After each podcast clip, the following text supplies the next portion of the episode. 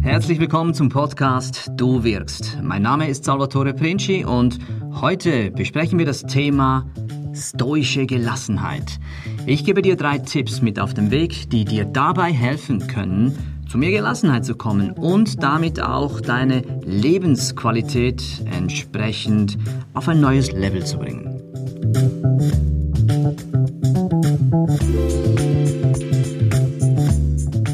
Mir in meinem Leben nur ein einziges Buch zum Lesen geben würde, wenn ich die Wahl hätte, mich nur für ein einziges Buch zu entscheiden, so wäre es ohne jeden Zweifel dieses Buch hier, das ich in meinen Händen halte. Und wie dieses Buch dir dabei helfen kann, zu mehr Glück, Zufriedenheit, Souveränität zu kommen, darüber möchte ich mit dir in diesem Podcast reden. Ich habe schon seit früher Kindheit äh, einen sehr starken Zugang gehabt zur römischen Antike. Ich war als Kind extrem fasziniert, was diese Römer da alles bewerkstelligt haben und ich hatte da schon meine ersten Helden gefunden. Mit der Zeit kam ich natürlich auch mit den Stoikern in Kontakt, mit Namen wie Seneca, Epictet oder Marcus Aurelius. Und genau das ist das Buch, das ich in den Händen halte. Marcus Aurelius Selbstbetrachtungen. Und diesem Buch äh, ist für mich, ja, meine ganz persönliche Bibel, weil ich kann so viel sagen, dass ich noch kein einziges Problem in meinem Leben gehabt habe, wofür ich in diesem Buch nicht irgendeinen Trost, eine Motivation oder Demut gefunden habe, das mich dazu eingeladen hat, meine Situation neu zu überdenken und Kraft daraus zu schöpfen.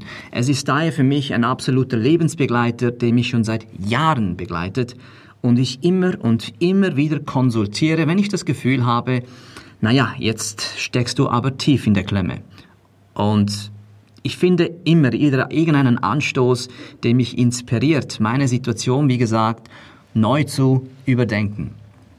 Das Spannende ist jedoch, schon in meiner frühen Jugend bin ich Menschen begegnet, die mir eintrichtern wollten, hey Junge, schau, Philosophie ist eine brotlose Kunst, also vergeud nicht zu viel Zeit damit. Ja, was soll ich davon halten? Ich kann natürlich sehr gut nachvollziehen, dass es gewisse Menschen da draußen gibt, die diese Überzeugung haben, dass Philosophie eine brotlose Kunst ist.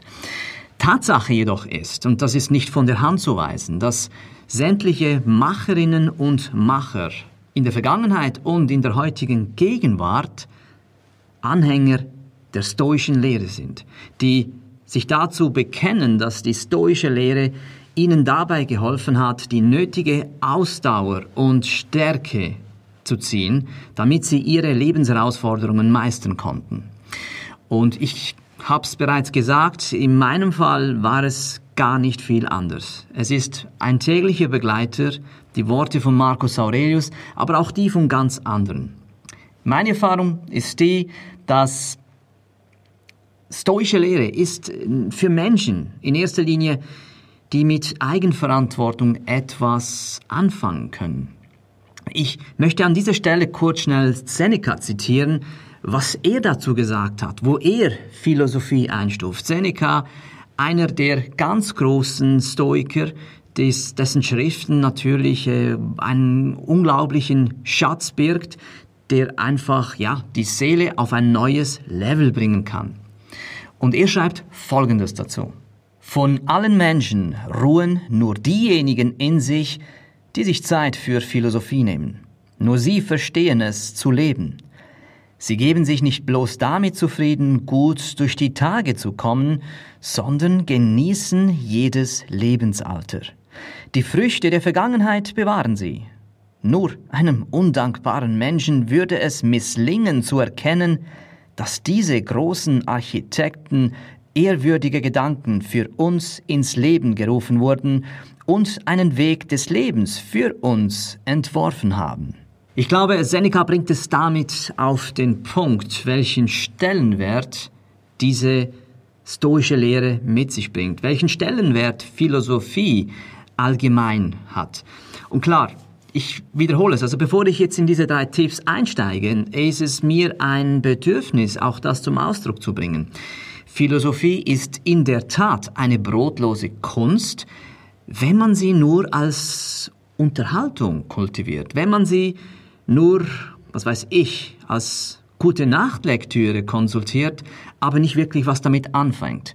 Man muss sich schon damit auseinandersetzen. Man muss die Stoiker lesen und jeden Tag versuchen, diese Lehren auch anzuwenden. Denn es sind wirklich Fakten, praktische Methoden, die einfach helfen, Selbstbeherrschung zu erlangen, Ausdauer dafür zu gewinnen, all das, was die Seele ein Leben lang aushalten muss in Situationen, auch da hingehend zu wachsen. Und ich möchte nochmals Seneca zitieren, der das hier auch sehr schön auf den Punkt gebracht hat. Er schreibt in einem seiner Briefe Folgendes. Philosophie ist kein Kunststück für die Bühne. Sie befasst sich nicht mit Worten, sondern mit Fakten. Sie wird nicht für irgendeine Freude benutzt, die uns den heutigen Tag versüßen soll, oder um unser Gefühl der Unruhe zu lindern, das wir in ruhigen Stunden entwickeln.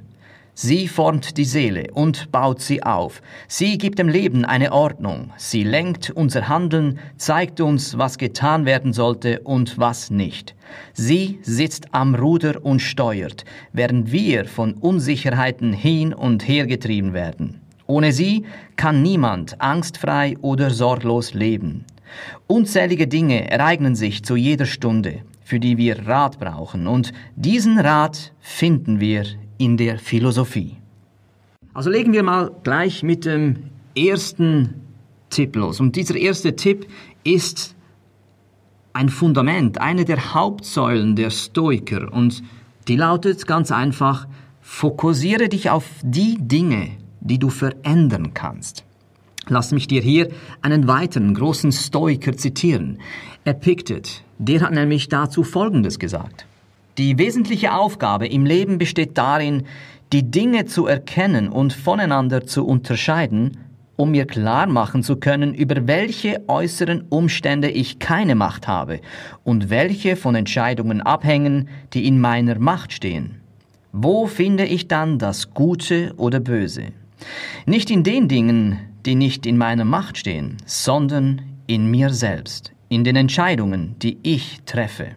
Ich weiß nicht, wie du das bei dir erlebst, aber Tatsache ist die, und das beobachte ich tagtäglich in meinem Umfeld, bei meinen Kunden und selbstverständlich auch an mir selbst, wie viel Energie, Lebensenergie vergeudet wird auf Dinge, auf die wir keinen Einfluss haben.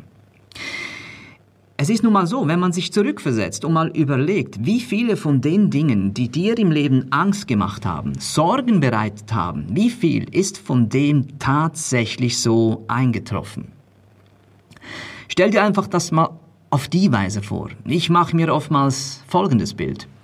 Du befindest dich in einer endlosen Wüste und wenn du anfängst, das bisschen Wasser, das du mit dir trägst, einfach willkürlich auszuleeren aus lauter, was weiß ich, Laune, dann ist das sehr naiv und ein Selbstmord auf Raten. Dieses Wasser brauchst du für deinen weiteren Weg und nimm dieses Wasser als Synonym für deine Lebensenergie.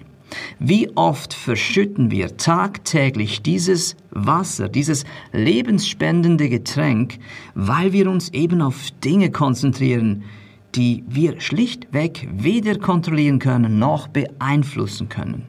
Und hier laden uns die Stoiker ein, tagtäglich uns wirklich darauf zu besinnen, was liegt in unserer Macht und was eben nicht.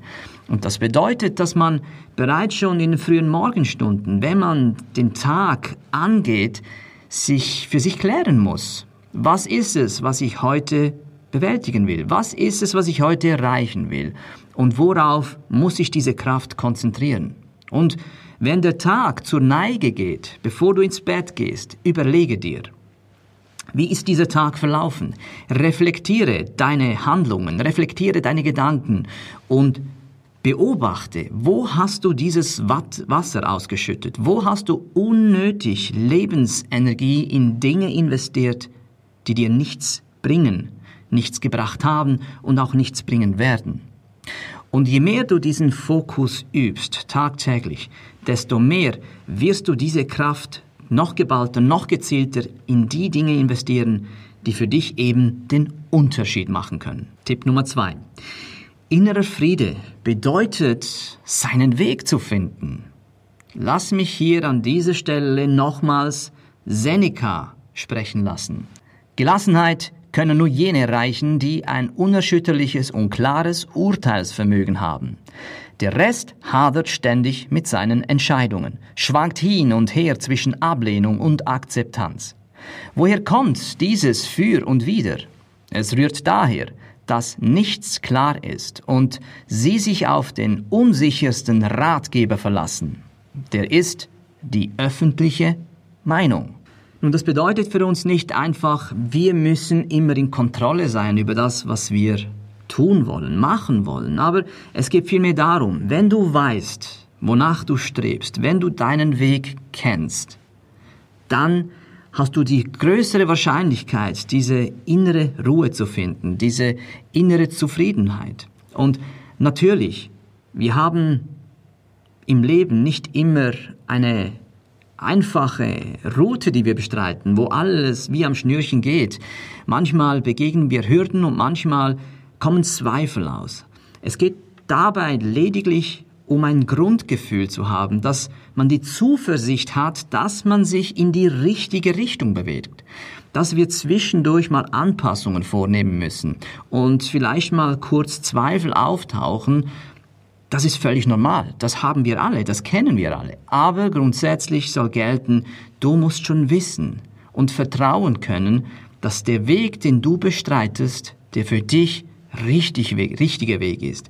Und genau diese Zuversicht wird dir dabei helfen, diese innere Gelassenheit zu finden, diesen Gleichmut zu finden, dass die Dinge, die dir widerfahren auf diesem Weg, du weder zu hoch wertest, noch dich zu tief runterdrücken lässt, im Guten wie im Schlechten.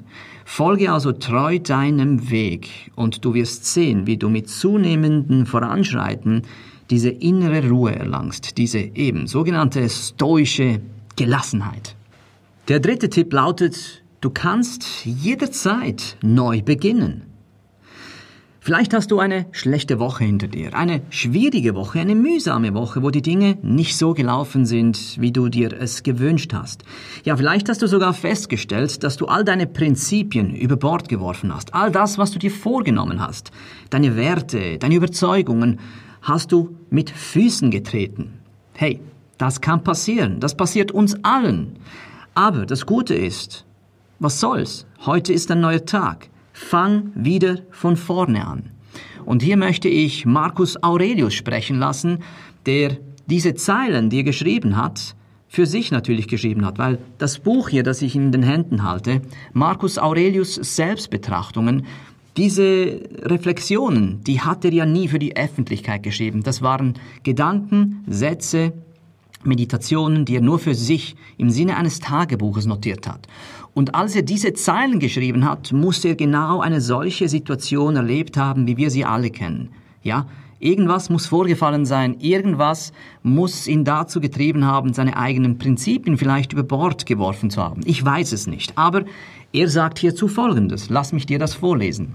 Deine Prinzipien können nicht getilgt werden, es sei denn, du löscht alle Gedanken aus, von denen sie zehren. Es liegt immer in deiner Macht, neue zu entflammen. Es ist möglich, ein neues Leben zu beginnen. Betrachte die Dinge so, wie du sie einst betrachtet hast. So beginnt man ein Leben neu. Also seine Worte sollen uns ganz einfach daran erinnern, ganz egal was passiert. Das Leben, wie gesagt, läuft nicht immer wie am Schnürchen. Manchmal kriegen wir einfach eins auf die Fresse. Ja gut, dann müssen wir wieder aufstehen. Manchmal ist man über sich selber enttäuscht, dass man seine Werte nicht aufrechterhalten konnte. Seine Überzeugungen, ich hab's gesagt, aber trotzdem, du kannst heute neu anfangen.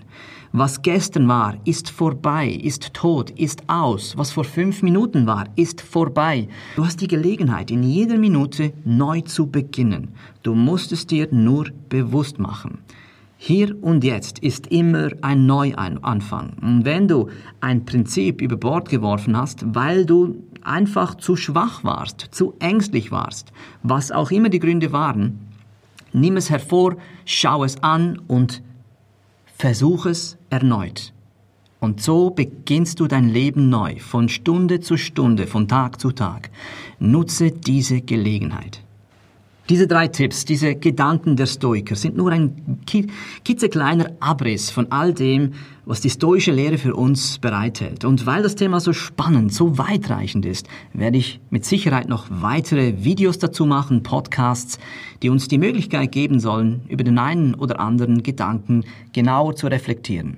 Mir auf jeden Fall, ohne jeden Zweifel, haben die Stoiker mein Leben dramatisch verbessert, haben meinem Leben Qualität geschenkt, Kraft, Ausdauer und eine bessere Selbstbeherrschung. Und ich lerne jeden Tag dazu.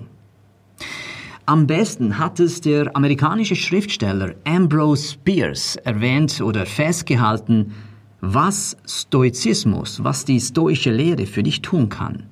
Er hat nämlich gesagt, dass die stoischen Lehren ihm beibringen würden, wie man ein würdiger Gast an der Tafel der Götter wird.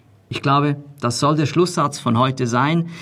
Und wenn dir dieses Podcast gefallen hat oder dieses Video, je nachdem, wo jetzt du das äh, konsumierst, ob das ähm, Audio ist oder auf Video, dann würde ich mich freuen, wenn du das teilen kannst oder mir einen Daumen hoch gibst. Damit hilfst du mir, dass der Kanal weiter wachsen kann, dass der Podcast weiter wachsen kann und ich dadurch noch mehr Menschen erreichen darf. Menschen, die vielleicht auch von diesen Tipps, Ideen, Impulsen profitieren können. Ganz herzlichen Dank für deine Zeit, deine Aufmerksamkeit und ich freue mich, wenn du auch beim nächsten Mal wieder zuschaust. Bis dann, alles Gute und komm gut an.